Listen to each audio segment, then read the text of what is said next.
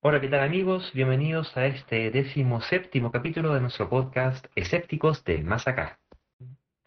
En esta ocasión contamos con la compañía de Mario Peralta y Daniel Durán. Hola amigos, ¿cómo están? Un saludo a todos los auditores. Hola, un, un placer nuevamente estar en el programa y un saludo a todos. Bueno, como ha venido siendo costumbre a propósito de la pandemia y de, de los diversos temas que siempre nos convocan, en esta ocasión no ha faltado tema con los señores eh, religiosos en general, evangélicos en particular, porque nos encontramos con una serie de loas y alabanzas a las maravillosas bendiciones que ellos realizan durante este periodo, o han realizado durante este periodo, ¿cierto? Por lo menos hasta ahora yo creo que se ha visto bastante, bastante actividad de, a nivel personal, digamos, y hay iglesias grupos religiosos que están de alguna forma ayudando a la gente en la organización de, por ejemplo, distribución de canastas, cosas así, pero me parece para los grupos que están haciendo eso algo muy loable, pero por lo menos de lo religioso más, más allá de lo humano, hasta ahora yo diría se ha visto bien poco. Sí, esto lo mencionamos porque mm, a propósito de ese tema han salido distintos comunicados en, en, eh, en los medios de comunicación, específicamente lo que son cartas al director, eh, reconociendo, ¿cierto?, el, el aporte cierto que han hecho di- diversas organizaciones religiosas eh, a sobrellevar la pandemia, tanto en lo que se refiere, por ejemplo, a mm, provisión de comida, organiz- organización de ollas comunes, eh, apoyo a gente que está desamparada, em, colectas caritativas, etcétera. Así que pareciera que eh, han estado muy movidos. Bueno, era de esperarse. Eh, lo complicado era que por ahí, por ejemplo, los evangélicos de Bio Bio habían anunciado una denuncia que iba contra el Estado eh, con el Instituto de Derechos Humanos por violación de libertad de culto. O sea, eh, bueno, me imagino que ahora que, que ya estamos en plan, digamos, de desconfinamiento, me imagino que ya eh, a poder a- hacer eh, hasta cierto número de personas y, lógicamente, guardando las, las recomendaciones respectivas, eh, hacer cultos, digamos. La verdad que aquí, bueno, tal vez es incorrecto decir que voy a ser abogado del diablo, en este caso voy a ser abogado de los religiosos, y hay que concederle o darle completamente la razón de que las autoridades actualmente les han prohibido funcionamiento, o sea, están, bloqueándoles su derecho a reunirse en las iglesias o a participar en cultos religiosos, pero también se da la paradoja de que en el fondo no es que ellos en particular hayan sido prohibidos como algo exclusivo, como que el Estado haya dicho, ¿saben qué? Todas las demás organizaciones sociales o actividades comerciales, deportivas, recreacionales, de lo que sea, todas pueden seguirse congregando, todas pueden seguir participando abi- abiertamente, pero ustedes en particular, los religiosos, no. Al contrario, hemos tenido toda una cantidad de semanas y meses en eh, cuarentena y toque de queda nocturno por el estado, eh, estamos, estamos de hecho en un estado de excepción constitucional, Así que su reclamo de que en particular ellos deberían tener un tipo de trato especial de, de parte del Estado por el hecho de no poder funcionar es claramente eh, un caso nuevamente de lo religioso y la religión intentando tener privilegios especiales respecto de el resto de la sociedad y eso, para mi opinión, absolutamente no corresponde. Claro, porque la restricción que les habría aplicado no era a que no realizaran su culto, sino que era a que realizaran reuniones masivas. Y el motivo de la restricción no era respecto de qué fuera lo que ellos creyeran o quisieran rendir culto, sino que el motivo era sanitario, eh, a efectos de prevenir la pandemia. Así que, y además, como tú bien dices, no tampoco es una restricción específica en contra de ellos, sino que es en general respecto de cualquier tipo de reunión y por el mismo tipo de motivo. Así que en ese sentido, eh, ciertamente hay una discriminación, pero siempre hay discriminación cada vez que uno, uno o separa o, separa aguas, pero aquí eh, eh, ante lo que no estaríamos presentes es ante una discriminación arbitraria. Y no es esto una discriminación ni arbitraria ni por motivo religioso. En ese sentido, eh, yo comparto que el reclamo de estas agrupaciones sería eh, fuera de lugar. La denuncia esta fue realizada ante la Comisión Interamericana de Derechos Humanos y efectivamente fue una denuncia en contra del Estado de Chile. Y yo me preguntaría, ¿cuánto de esa denuncia, esa demanda, que pareciera ampararse en esta cosa de la libertad de culto, el derecho de conciencia la cosa, la cosa, no se ampara en realidad o, no busca en realidad eh, eh, volver a conseguir la asistencia de público al culto en el cual esta gente dona su diezmo al pastor de turno, que debe estar pasándolo muy mal porque muchas veces suelen no tener muchas más habilidades aparte de la, de la capacidad de pararse en un púlpito a, hablar. Además de que no, no se está o sea, con los medios tecnológicos en la actualidad se pueden hacer, digamos, reuniones virtuales, digamos, no, no habría ningún problema. Eh, al, parecer es otro la problemática, me imagino yo que el tema del diezmo, otro tema ¿ah? aparte, digamos. Yo creo que en el fondo hay un gran tema técnico y económico justamente del reclamo. De partida, gran parte de las iglesias evangélicas, todas estas que hacen diezmo, tienden a proliferar en barrios más bien humildes o populares, en donde la bancarización no es muy grande, por lo tanto, gran parte de las personas que asisten a las iglesias y a los cultos no tienen cuentas corrientes ni tienen forma de transferir fácilmente a su pastor. El segundo problema es que también muchas veces todos estos pastores y estas iglesias funcionan de forma hiper irregular, obviamente no tienen contabilidad, no tienen realmente cuentas que puedan llevar ordenadas, justamente están acostumbradas a siempre recibir dinero en efectivo. Y gracias a eso justamente pueden el pastor de turno realizar todo tipo de manejo de, ese dinero en forma bastante libre. Si es que tuvieran cuenta tuvieran que comenzar a, transferirle, ahora todo eso ya empieza a ser traceable y yo creo que los mismos pastores tampoco lo quieren. Y evidentemente por lo mismo, la única forma de recaudar fondos para ello es una reunión presencial. Y en ese sentido, efectivamente sus ingresos se han visto muy afectados por la pandemia. Pero eso mismo también se podría eh, repetir también para la gente que trabaja en los malls, grandes tiendas, que también, producto de la pandemia, no pueden vender. Y por lo mismo, el, equivalente sería que tuviéramos a, los grandes malls los grandes consorcios de, comercio denunciando el Estado de Chile porque en el fondo es, eh, el Estado de Chile está violando el derecho al libre tránsito y al libre reunión que, oh, sorpresa, le afecta a su negocio. Y yo creo que acá justamente, eh, efectivamente, todos nuestros derechos han sido limitados, pero por un motivo de bien mayor. Ese bien mayor tiene que estar por sobre las necesidades económicas de grupo, digamos, de ganancia, o bien también de cosas como justamente el esparcimiento o, en este caso, cosas religiosas, que paradójicamente, en teoría es descentralizado, porque supuestamente su Dios nos atiende hasta de forma personal. No tiene ninguna necesidad tampoco de que realmente estés juntando para realmente ejercer su derecho religioso. Sí, como vimos un meme por ahí que andaba volando de que eh, en este momento los pastores evangélicos tienen que estar bien escondiditos esperando a que llegue el desconfinamiento para poder empezar a hacer milagros nuevamente, ¿cierto? Y hacer que la gente vea a Cristo. Eh, por lo visto, eso deja de ocurrir cuando se deja de ir el culto.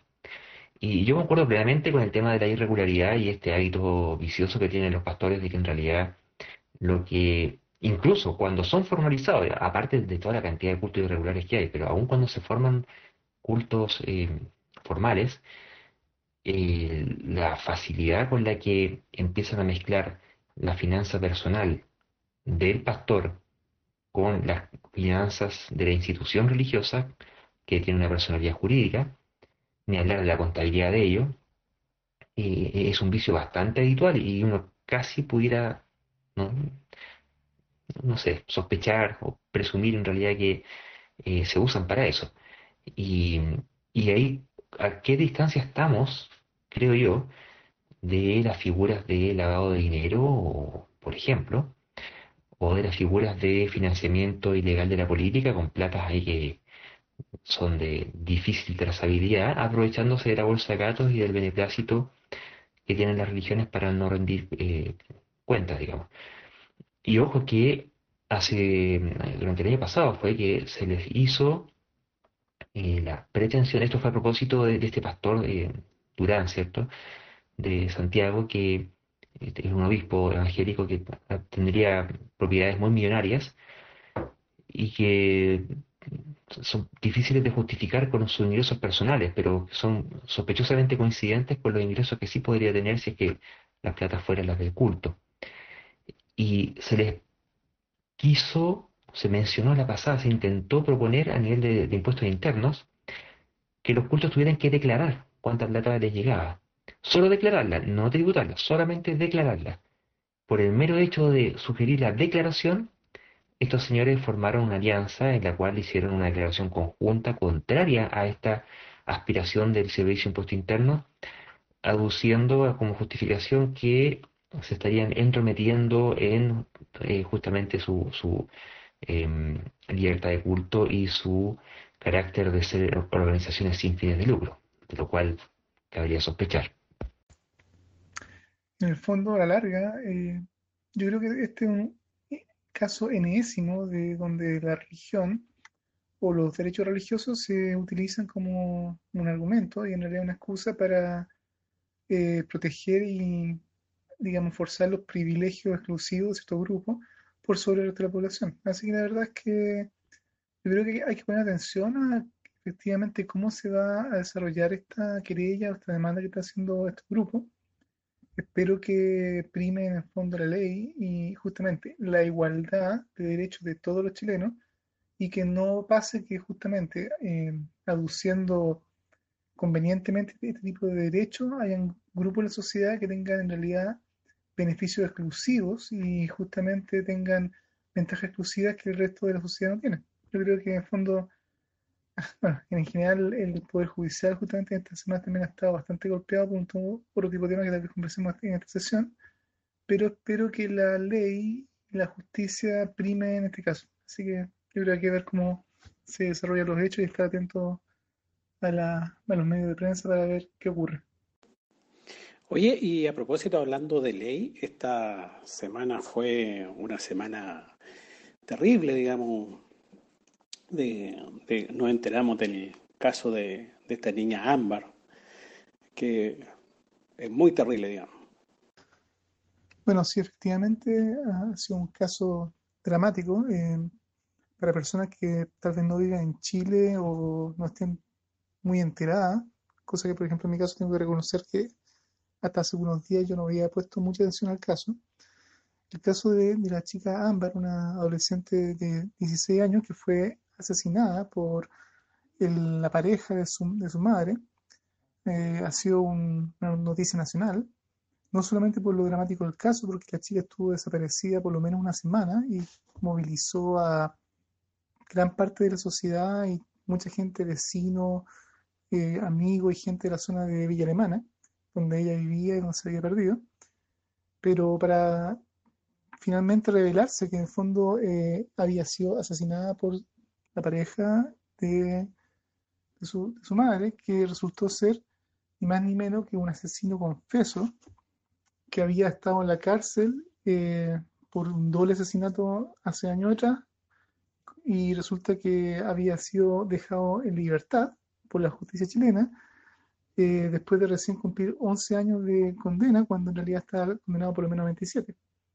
Eso por lo menos hoy en día está siendo realmente un, tema en la sociedad que está bastante, bastante álgido y yo creo que es muy importante analizarlo. Bueno, la verdad que esto lo único que hace es reflejar eh, la, la, paupérrima situación judicial, digamos, la, del, del, de los presos que se dio, de que en estos momentos hay demasiados, digamos, y hay que sacarlos de la cárcel porque ya no hay donde meter gente. El problema es que no hacen distinción delincuencial. Este tipo era más allá, eh, ni siquiera un delincuente, ya es un psicópata, un sociópata, ¿no es cierto? Eh, y como están todos confinados dentro de una misma, eh, una misma unidad, digamos, no hay diferenciación. Yo me imagino que este tipo de personas que ya tienen problemas de índole que van más allá, digamos, el tipo no, el tipo va a seguir siendo psicópata toda su vida. eh, debería tener otro tipo de tratamiento, digamos.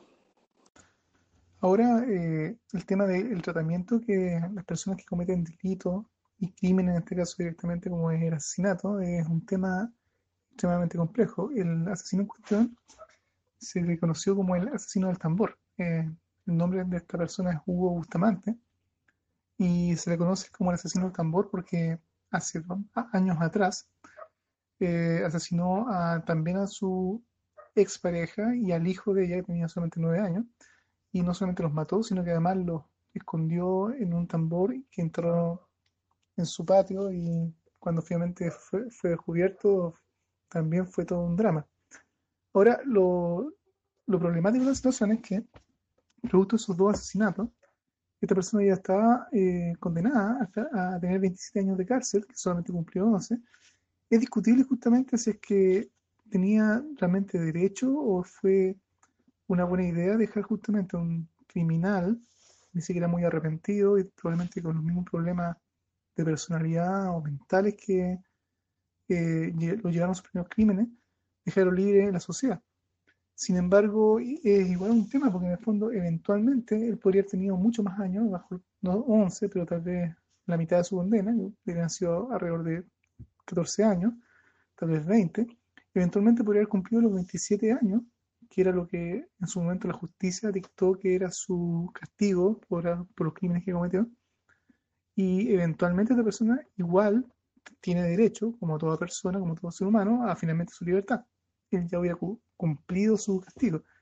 Pero e, este es el tipo de personas que uno igual, aunque cumple el castigo, ¿qué garantía tiene la sociedad de que no va a reincidir? Y es un tema que no solamente ocurre en este caso con esta persona, pues yo creo con muchas otras personas que cometen crímenes o que han hecho delitos, eh, ocurre lo mismo. Por lo tanto, eh, es una pregunta tal vez más bien abierta en las sociedades modernas, cómo poder lidiar con este tipo de personas y con personas que son directamente antisociales o que son psicópatas, que tal vez no se sabe que tal vez no tienen un gran respeto por, los derechos de otros, cómo poder tratarlo y también cómo no caer necesariamente en tomar decisiones drásticas que también pueden ser bastante inhumanas, como caer en la decisión de recurrir a la pena de muerte, que también en sí mismo es un drama y también puede vulnerar los derechos de muchas personas.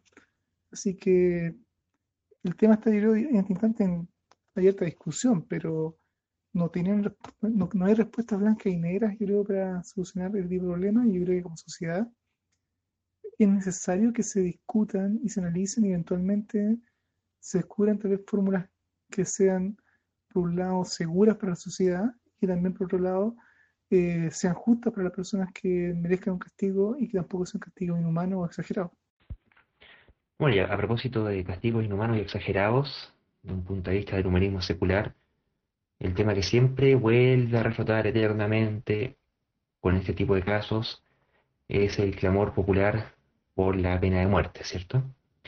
Y ahí yo creo que vale la pena reflotar cuáles son los argumentos que a esta altura son, la verdad es que bastante estándares, no, me queda claro que hay un motivo racional por el cual uno quiera establecer la pena de muerte, eh, para hacer notar y, dar a conocer, bueno, por qué es deseable o por qué se busca en ciertos países que no haya pena de muerte, y por qué se considera algo más civilizado que, que, en aquellos países que todavía la tienen. Y quisiera mencionar algunos, ¿cierto? Eh, por una parte está lo, básico de que eh, si, si, consideramos que es malo andar matando gente, gente, eh, y, entendiendo que existe el caso de la legítima defensa, donde está, permitido, ¿cierto? Que, que, se puede dar muerte ante una amenaza equivalente inminente. Eh, pero eso ya deja de ser legítimo cuando la contraparte ya está neutralizada o no significa un riesgo inminente a la vida. Porque si lo que se plantea es que no debemos estar matando, eso aplica para todos y siempre. Eh, no circunstancial. Cuando uno deja abierta la puerta para cuestiones circunstanciales, es que em, siempre se pueden empezar a estirar las circunstancias para que al final de cuentas la muerte prime. Lo segundo es que, eh, incluso siendo meramente efectistas, cuando se cometen este tipo de crímenes, normalmente quien los comete, al momento de cometerlos, o bien directamente no está pensando siquiera en cuál sea la pena que pudiera tener, por lo tanto da lo mismo cuál sea la pena que pueda tener, o bien de tener la pena eh, una pena que incluso puede llegar a ser muy draconiana, como la pena de muerte. Cuando son crímenes más fríos y más premeditados, se juega la apuesta de que no van a ser descubiertos o pillados, o que no van a poder probarles el caso. Entonces, eh, incluso habiendo penas muy terribles, eh, psicológicamente opera el mecanismo de que de estimación de, o de desestimación de la probabilidad de ser pillados. Eh, así que al no haber una, percepción real de, que puede ser pillado, por mucho alta que sea la pena, se desestima como cero. Los humanos tenemos un tema eh, crítico, críticamente malo, al momento de nuestra, de, nuestra capacidad de evaluar probabilidades y de evaluar riesgos. Es peor todavía, cuando, cuando evaluamos riesgos, nuestra intuición es, particularmente mala. Así que tampoco es efectiva la pena de muerte como un disuasor para este tipo de crímenes. Tercero, hay un tema que es bien de, de, raigambre cultural judeo-cristiana, que es esta idea del castigo. Porque claro, ante alguien racional, que, va a decir un crimen racionalmente, y que pondera racionalmente tanto la probabilidad de ser eh, capturado o descubierto por la, severidad del castigo, uno puede esperar decisiones racionales y en ese sentido las penas tienen correlación con el, delito que se busca evitar o prevenir. Pero con estos otros que no, dado que no hay ninguna eh, una correlación bastante baja, la pregunta es, ¿qué es lo que se busca o se gana o se pretende bajo la lógica del castigo? ¿Qué, es lo que se gana castigando, por ejemplo, a un psicópata? ¿no? no se va a conseguir que deje hacer lo que hacía, no se va a conseguir resarcir el daño de ningún tipo, y, ante la siguiente oportunidad que tenga lo va a hacer, porque no está operando su cerebro el mecanismo de evaluación de riesgo, sino que hay un tema ahí de, empatía y comportamientos compulsivos que em, para los cuales da lo mismo matar. O sea, que, haya pena muerte no, no, no, no va a hacer que, que, que deje de hacerlo.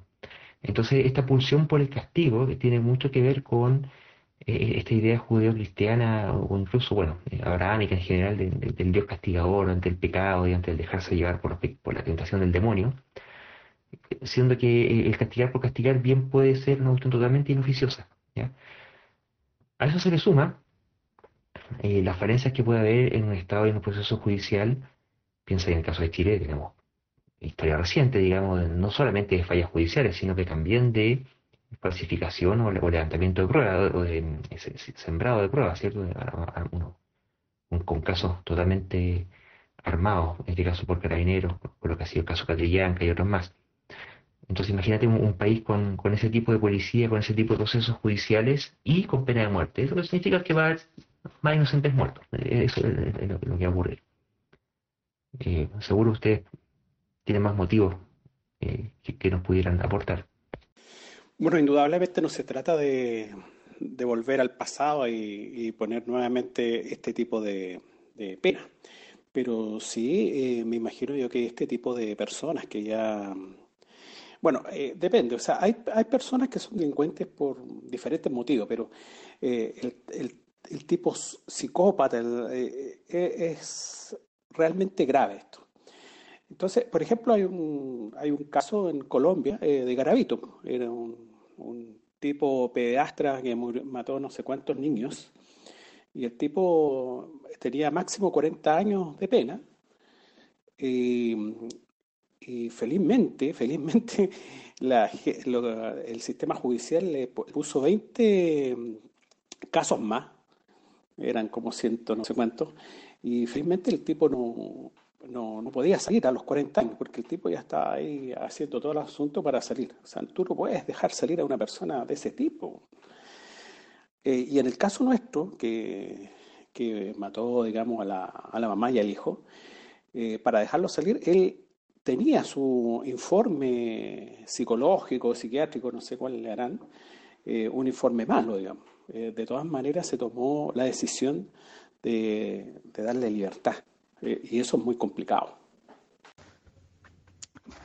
Yo pienso que para el caso, la pena de muerte es una forma fácil de desentenderse o sacarse encima el problema de una persona eventualmente peligrosa. Porque, en el fondo el, criminal o el asesino, una vez muerto, no es más un problema, no hay que mantenerlo, no hay que tener una cárcel para él, no hay que tener guardia, no hay que alimentarlo, no hay que vestirlo, no hay que hacer nada. Desde ese punto de vista, claro, es bastante efectivo desde el punto de vista social, pero justamente se puede dar la injusticia de que personas que podrían ser falsamente acusadas o podrían haber errores judiciales, el terminar con su vida en forma prematura también sería injusto.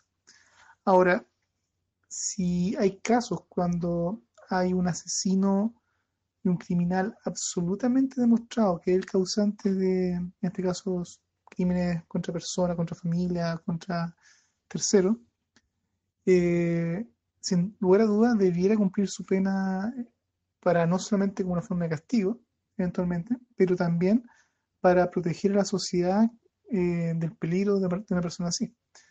Pero si una persona de ese tipo comete un crimen por una cosa tal vez que perdió la razón en un instante o su situación es muy mala, uno podría decir ya, después de 10, 20 o los que sea años de cárcel, y si se puede comprobar que la persona recapacitó y se rehabilitó, se le puede dar una, segunda oportunidad. Pero en este caso, una persona que no solamente ya había matado a dos personas, pero en este caso ya es reincidente, yo creo que la sociedad, si bien tal vez podría ser inhumano el acabar con su vida, eh, yo creo que es justo eventualmente que la sociedad misma se proteja de esta, esta persona en particular. Y eso puede implicar, lamentablemente, no solo meterlo nuevamente a la cárcel, pero que fueran eh, literalmente cadenas perpetuas. Y perpetua significa que ese tipo no debiera volver a salir a, la calle nuevamente hasta que sencillamente muera de viejo. Y así entonces la sociedad puede realmente protegerse de saber que este tipo no va a volver a atacar después de ninguna cantidad de años a nadie. Y eso puede ser extremo, tal vez puede ser cruel, pero con personas que son reincidentes y que se saben que aparentemente no tienen mejoría, o mientras ellos no puedan demostrar en forma tal vez se podría decir científica, que se pueda demostrar que con estudios y con estudios psicológicos profundos se pueda demostrar que esta persona realmente tuvo un cambio, sencillamente no, en mi opinión, no deberíamos ver a ver la luz, del día en la calle como una persona libre. No, claro, sí, aquí, yo por eso me estaba refiriendo a la pena de muerte. Claramente ese tipo hay que neutralizarlo y hacer que, deje de ser un peligro para la sociedad. Eh, eso eh, de todas formas va. Pero quiero reflotar el tema de eh, la ideología del castigo versus la neutralización del peligro. Por eso hay que entender que, eh, al menos por como está establecido en Chile, lo que se busca con la pena de cárcel es que la persona pague el daño que le hizo la sociedad, la deuda que tiene con la sociedad. Y yo me pregunto, ¿cuál es el pago que estás haciendo una vez que ya mataste a alguien? ¿Cómo tú podrías pagar eso? ¿sí? Y en el caso de un psicópata, eh, ¿qué, es lo que está ganando con, con, meterlo preso? porque si el objetivo es castigarlo, yo entiendo. Lo que cuestiono es que el, objetivo sea el castigo, porque si el objetivo, y al, que, al cual yo me sumaría en realidad, que es el de neutralizar el peligro, no necesariamente la cárcel es la mejor decisión, y pudiera haber centros especializados, que en Chile no hay, eh, eh, eh, estoy hablando de, realidad de otros países en realidad, donde al tipo se le hace algún tipo de, tratamiento, se le hace un tipo de seguimiento, eso también es importante, y, con controles periódicos, eso también ayuda a mitigar mucho y, buscar cierto equilibrio entre la, pérdida absoluta de libertad y el riesgo para la sociedad. Y, logro que también la pena de muerte encuentro que termina por ser ya como la, última, eh, el último reconocimiento de una cuestión previa, y es que una cosa es, que eh, hay psicópatas que nazcan así, por temas quizás genético, quizás temas de congénito y finalmente alguna parte del cerebro que no funciona bien, pero que cuántos de los psicópatas con los cuales habitualmente lidiamos, psicópatas y sociópatas, no son sino producidos sistemáticamente por un contexto de abuso sistemático de la infancia, donde los castigos y los abusos no castigo, sino que el, los abusos eh, ya directamente, el, abandono afectivo sistemático y reiterado durante toda la infancia de estas personas, eh, tú puedes predecir lo que va a terminar ocurriendo. Y, entonces, el instalar una pena de muerte en esas circunstancias no termina siendo sino una forma de terminar deshaciéndote de los pobres problemáticos. Porque los otros podrán tener mejores instancias para poder eh, apoyarse y, no desencadenarse o no terminar cayendo o desarrollando una psicopatía de estas características. Eso no se trata de justificar a ningún psicópata, pero eh, sí me hace ruido el, el, caer en estas medidas draconianas cuando en realidad estamos produciendo inhumanidad y estamos terminando de consagrar la, inhumanidad con ese tipo de medidas.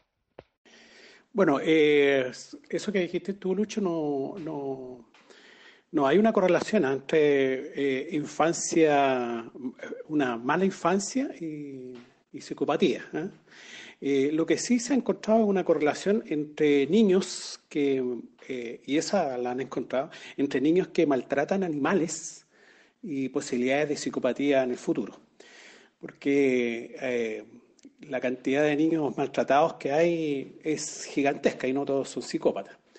hay dos autores muy famoso, ¿ah? que pues, se los voy a recomendar a, nuestros, si es que les interesa, digamos, el tema de los psicópatas, eh, es un tipo que es español, digamos, es un autor español que es especialista en este tipo de cosas, eh, Vicente Garrido.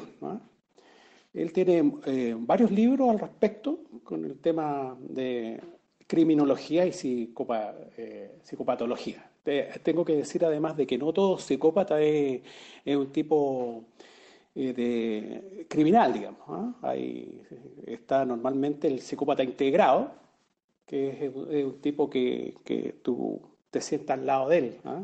se integra a la sociedad. No todos tienen tampoco comportamientos criminógenos.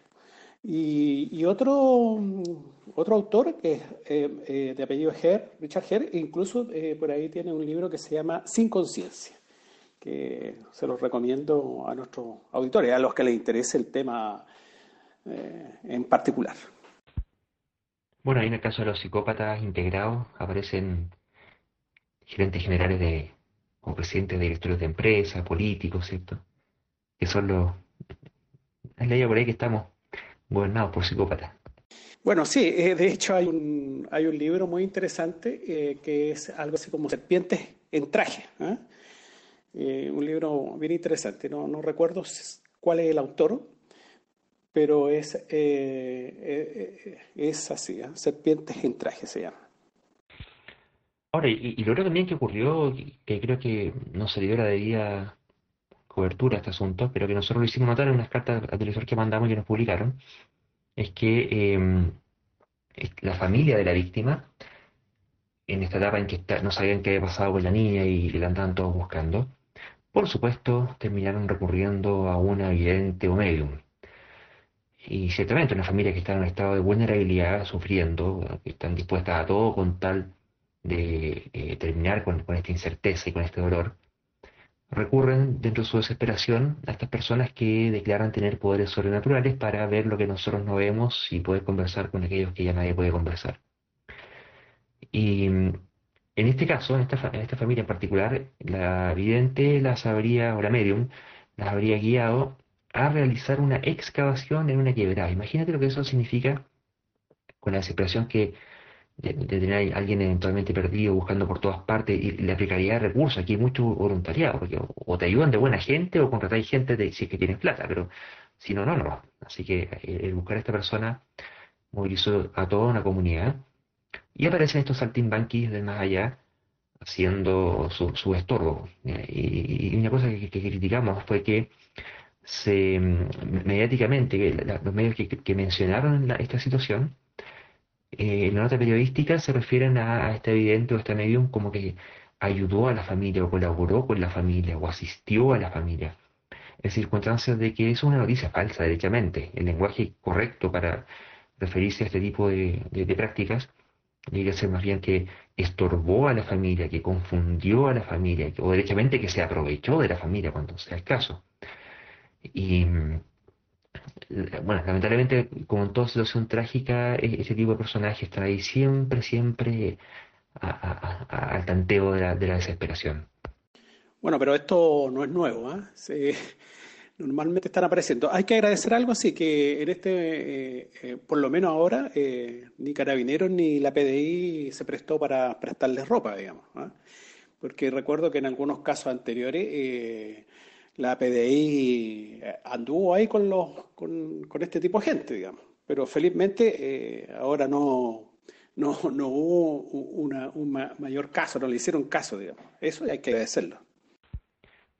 Sí, mira, ahí vale la pena hacer el alcance. ¿eh? Nosotros como Asociación de Escépticos en ocasiones anteriores hemos interpelado a la Policía de Investigación y, yo personalmente al menos también me, he fijado la, en la reacción de las notas de prensa y, las declaraciones que hacen los, directores de policía cuando los, preguntan sobre este tipo de casos. Y al parecer lo que generalmente ocurre, porque piensa que los detectives están permanentemente lidiando con gente desaparecida y, permanentemente le está llegando eh, asesoría del más allá. Y al parecer, al parecer, no, no lo podría constatar fehacientemente, pero al menos la generalidad de los casos, no es que la policía busque o acepte las sugerencias de estos videntes, sino que en realidad son las familias las que dentro de su desesperación buscan a estos videntes y le llegan con indicios a la policía. Y resulta que la policía tiene la obligación de investigar todos los indicios que se le presenten.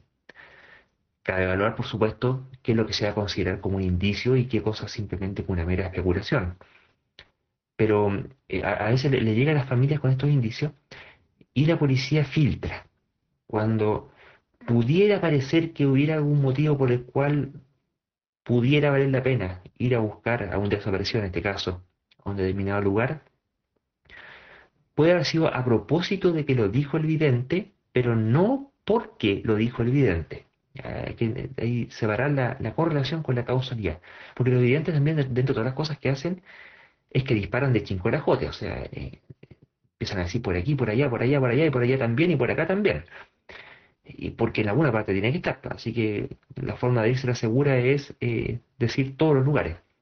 Y dentro de todos estos lugares que dicen, algunos pueden ser plausibles para la policía y van a investigarlo. Y cuando van a investigarlo, la familia va también a acompañarlo en el peritaje y llevan al vidente también. Entonces empieza a ocurrirse esta cuestión media, medio odiosa, ¿cierto? Que porque después le toman la foto y aparecen todos juntos, y el vidente aparece ahí como que está ayudando, porque eso, esas fotos ellos las recolectan, ¿cierto? Y las, publican, es parte de su currículum. Y la policía aparece ahí haciendo el loco, con el vidente al lado, en circunstancias que en realidad están siguiendo una, pista que les pudiera haber parecido interesante. Entonces, eh, y, bueno, y en esa confusión es donde los videntes aparecen como que están ayudando y sacan su, eh, a, reducir su currículum y en el ideario colectivo, sobre todo cuando las notas de prensa no se hacen con el debido cuidado del lenguaje, terminan fomentando la idea de que este tipo de personajes ayudaría en algo. Sí, no, eh, mi alcance era porque tengo la sensación de que en, casos anteriores lo, la PDI ha hablado, digamos, de la ayuda que le, que le, presta, digamos, los videntes. En esta ocasión no eh, fue solamente un tema de los medios. No, ¿Cuánto se llama? La, la, policía no se prestó, digamos, para, para hacer ese tipo de cosas. Ah, por eso estoy haciendo el alcance.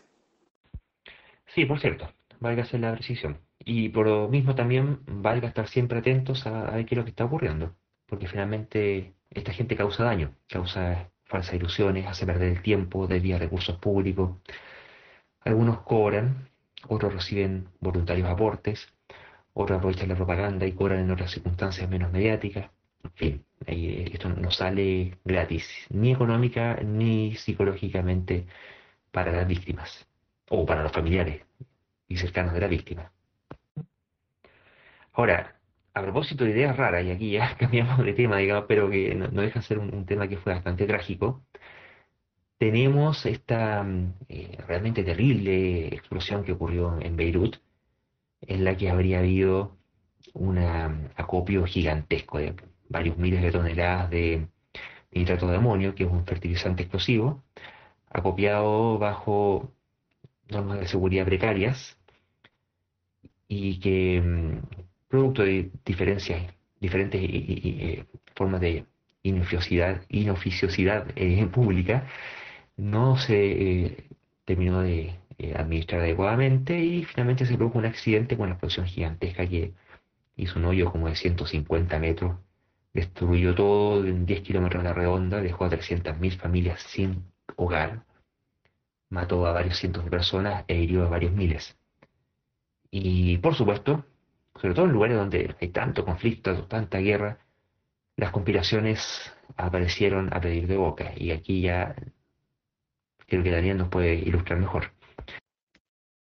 Bueno, el tema con, este accidente, donde por lo menos hasta este instante tengo entendido que no se ha movido de la categoría de accidente y es un accidente más bien predecible, porque para los que no han visto en las noticias, se trató de una explosión de una cantidad ridículamente grande de material explosivo, de nitrato de amonio, que era ni más ni menos que 2.750 toneladas, que llegaron en un barco cuya carga fue requisada y fue almacenada en el puerto de Beirut por por lo menos seis años, con toda una comedia de equivocaciones y displicencia de las autoridades, donde gente del puerto pidió en numerosas ocasiones que este material fuera eh, sacado del puerto, eliminado de forma segura, sin que ninguna autoridad eh, política o judicial realmente lo tomara en cuenta. Y esto era literalmente un polvorín esperando a que algo malo pasara y esta semana, el 4 de agosto, ocurrió. Ahora, eh, cuando se dice accidente, todo parece ser causa de un incendio que por lo menos no se sabe su origen claro, no se sabe si hubo intencionalidad en, el origen del incendio. Y este fuego finalmente afectó la bodega que tenía todo este material, que además tenía eh, acumulado fuegos artificiales. Y estos fuegos artificiales, sumados al calor del incendio, terminaron por hacer detonar esta, esta cantidad ridícula de nitrato de amonio. Ahora, dentro de las conspiraciones que han habido, hay por supuesto todo tipo de, de especulación. Por ejemplo, el hecho de que hay gente que indicaba que era ridículo o hasta imposible que hubiera tanta acumulación de material en ese lugar, cuando hay por lo menos unas, algunas imágenes que fueron tomadas en un momento antes de la explosión, por supuesto, en donde se logra ver exactamente cuál era la forma en que estaba copiado este material y se veía que había unos sacos bastante grandes, más o menos de un, metro de diámetro, tipo bolsas, que estaban apiladas en dos niveles, dos capas de bolsa. Y si uno realmente usa un poco matemática, uno puede calcular que esta cantidad de bolsas se podrían acumular fácilmente, 2.750 toneladas, en bolsas de 1.000 kilos cada una, en alrededor de 40 por 40 metros lo cual es un espacio bastante grande, pero si uno mira las fotos satelitales de la bodega, se ve que la bodega era mucho más grande que eso. Así que la, la, primera parte donde se dice, no, esto definitivamente es imposible que haya sido este tipo de material y tiene que haber sido un, otro tipo de armamento o todo, por lo menos se ve que la, la explicación oficial por ahora es factible. Y por otro lado, también han, han estado circulando muchos videos que aparentemente hacen eh, evidencia de la llegada de algún tipo de misil o de ataque externo. Pero también, eh, como todas estas cosas, se tratan realmente ya no solo fake news, sino eh, información alterada a propósito. Yo no tengo claro cuál es el objetivo de quienes han hecho eso, que son manipulaciones de videos, muchos de ellos reales, en donde, por ejemplo, trucando los colores para que esto parezca una especie de video negativo que dicen ser unas cámaras térmicas. Con estas cámaras térmicas se logra ver la llegada del misil, pero en realidad era un video normal con colores alterados para hacer creer a la gente que se está revelando un ataque secreto del cual nadie quiere hablar. Pero en la práctica es un hoax, es un engaño. Y lo que es peor es que en realidad en las redes sociales eh, este tipo de noticias eh, ha sido eh, muy difundido y algunos casi como felices de decir, oh, esta es la verdad, esta es la razón de, porque además eh, hay que considerar que Beirut y el Líbano es, uno de los países que está justamente en la zona de Medio Oriente, que siempre ha sido eh, parte de todo tipo de intrigas, de guerras, de presiones e intereses, por lo tanto, mucha gente en todo el mundo también tiene sus propias posturas respecto a la legitimidad de esos países o su relación con su vecino Israel, que de por sí es un tema eh, geopolítico, y por lo tanto eh, todo ese caldo de cultivo se presta en forma increíble para que la gente tome posturas a veces bastante irracionales para defender o atacar o justificar o especular respecto a cuáles son los motivos y las razones de este gran accidente. Así que realmente para las personas que están escuchando esto, me imagino muchos de ellos ya tienen algún tipo de opinión, eh, yo recomendaría ser extremadamente cauto con las informaciones que están, que están, llegando y encontrándose y ser muy, muy cuidadoso con la evidencia y las fuentes que se están usando a la hora de aceptar explicaciones de respecto a lo que ocurrió en ese lugar. A mí lo que me parece increíble eh, es que hayan almacenado toda esa cantidad de explosivos y al parecer no había ningún sistema de seguridad, nada. O sea, no, ni siquiera estos sprinkler, digamos, que por último tiran agua, porque según lo que se observa, digamos, en los, en los videos, eh, el asunto partió como un incendio. De hecho, hay algunas filmaciones por ahí donde había gente filmando y seguramente no quedó nada de la persona que estaba filmando. Eh, pero se veía que había un incendio, digamos. Me, imagino que tomó la temperatura crítica y, explotó. Pero eso es lo, que me parece más increíble. Aquí, por lo menos, yo he trabajado en, varios sistemas de, de, seguridad y es, eh, es básico poner un sistema de detección y de apagado de incendios. Y dependiendo del, de, lo que hay que proteger, se, se pondrá un sistema eh, adecuado al, al, incendio que se puede provocar. Yo creo que también eh, eh, quiero hacer una especie de mea culpa porque en principio, cuando recién comenzaron a circular los primeros videos de la explosión, que es impresionante, de verdad ver la nube de condensación que se forma con la onda de choque y, y muchas tomas, inclusive tomadas a cierta distancia, en que se ve avanzar esto mientras va destrozando techos, virtos, es una cosa que yo diría que es inclusive un poco morbosa. O sea, yo vi muchos videos y es como, como difícil de creer y, impresionante. Y también yo me cuestioné en, algún momento eh, un poco la conducta irracional o yo diría hasta tal vez estúpida de mucha gente que estuvo, estuvo muy cerca del incendio y de la explosión y que muy probablemente ellos fueron desintegrados y bueno, pagaron con su vida su deseo de estar ahí, cómo se le ocurre estar filmando algo que está a punto de reventar. Pero con el tiempo eh, me fui dando cuenta de que la secuencia de hechos como se dio eh, fue mucho más accidental y menos predecible de lo que cualquiera podría, haber imaginado a priori. de, partida partiendo por el hecho que probablemente no mucha gente sabía que ese material tan así peligroso estaba ahí. Pero segundo, eh, gran parte de los videos que se tomaron parten del momento en que ya hay una especie de gran nube blanca de humo que está sobre la bodega y estas filmaciones entonces parten de gente que probablemente escuchó la explosión que causó esta, esa gran nube blanca de humo, que no fue la gran explosión, no fue la explosión más grande de nitrato, sino de estos fuegos artificiales previos, y en el momento que escuchaban esta, esta, explosión, tal vez estando un poco la distancia entre las dos presas, y ahora con la tecnología sacaron su celular y comenzaron a filmar. Eh, yo creo que la gente del puerto, y, y, particularmente hay un video muy interesante que fue tomado por algún, un, aparentemente un hombre, desde un balcón de un departamento de edificio que está tal vez en un piso 20 o 30, frente al puerto, se ve que eh, esta persona comienza a filmar el incendio de una bodega, donde hay una gran cantidad de humo negro comenzando a emanar de esta bodega. Y este video probablemente parte ya con este incendio que tiene que haber partido algunos minutos antes, pero no se ve extremadamente peligroso, inclusive no se ven ni siquiera muchas llamas. Y de pronto eh, en cosa de segundos, de, un segundo a otro, comienza a escucharse el detonar de, de, fuegos artificiales. Claramente son fuegos artificiales reventando. Eh, y en ese instante, después, pocos segundos después, se puso la primera explosión, aparentemente de algún paquete grande de estos mismos fuegos artificiales y 10 o 15 segundos después la gran detonación. Considerándose como cronología de cómo se lo ha hecho en menos de dos minutos, me imagino que muchos, muchos de los mismos trabajadores portuarios que estaban en la zona tienen, tienen que haberse visto sorprendidos por este incendio. Están ellos en su trabajo, en algunos edificios cercanos, todo.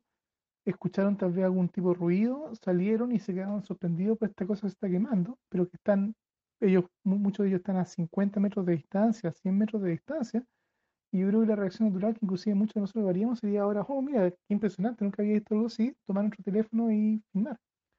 Claramente ninguno de ellos se imaginaba que esta cosa iba a reventar y explotar de la forma que lo hizo. Así que viendo un poco cómo hicieron las cosas, eh, lamento mucho por todos ellos que muy probablemente, yo diría el 99% de ellos murieron y murieron de forma más cruenta y, y terrible. Pero el cómo se dieron las cosas y cómo muchos de estos testigos que en cierta forma uno puede ser como privilegiado de ser capaz a la distancia y con seguridad por verlo. Eh, tenemos ahora esta ventaja tecnológica para poder verlo a la distancia y hacer todo este análisis frío. Pero los que estaban ahí en ese lugar no tuvieron esa oportunidad. Y así que eso yo creo que suma más que nada, eh, más aún a la tragedia, no solo de los que murieron, sino de los sobrevivientes que ahora justamente tienen su forma de vida y su seguridad completamente destruida por la onda expansiva que destruyó media ciudad. Y esto empeora todavía la situación de un país en el que ya está prácticamente el 50% de la población en estado de pobreza. Eh, es una cosa realmente lamentable. Y a propósito de pobreza,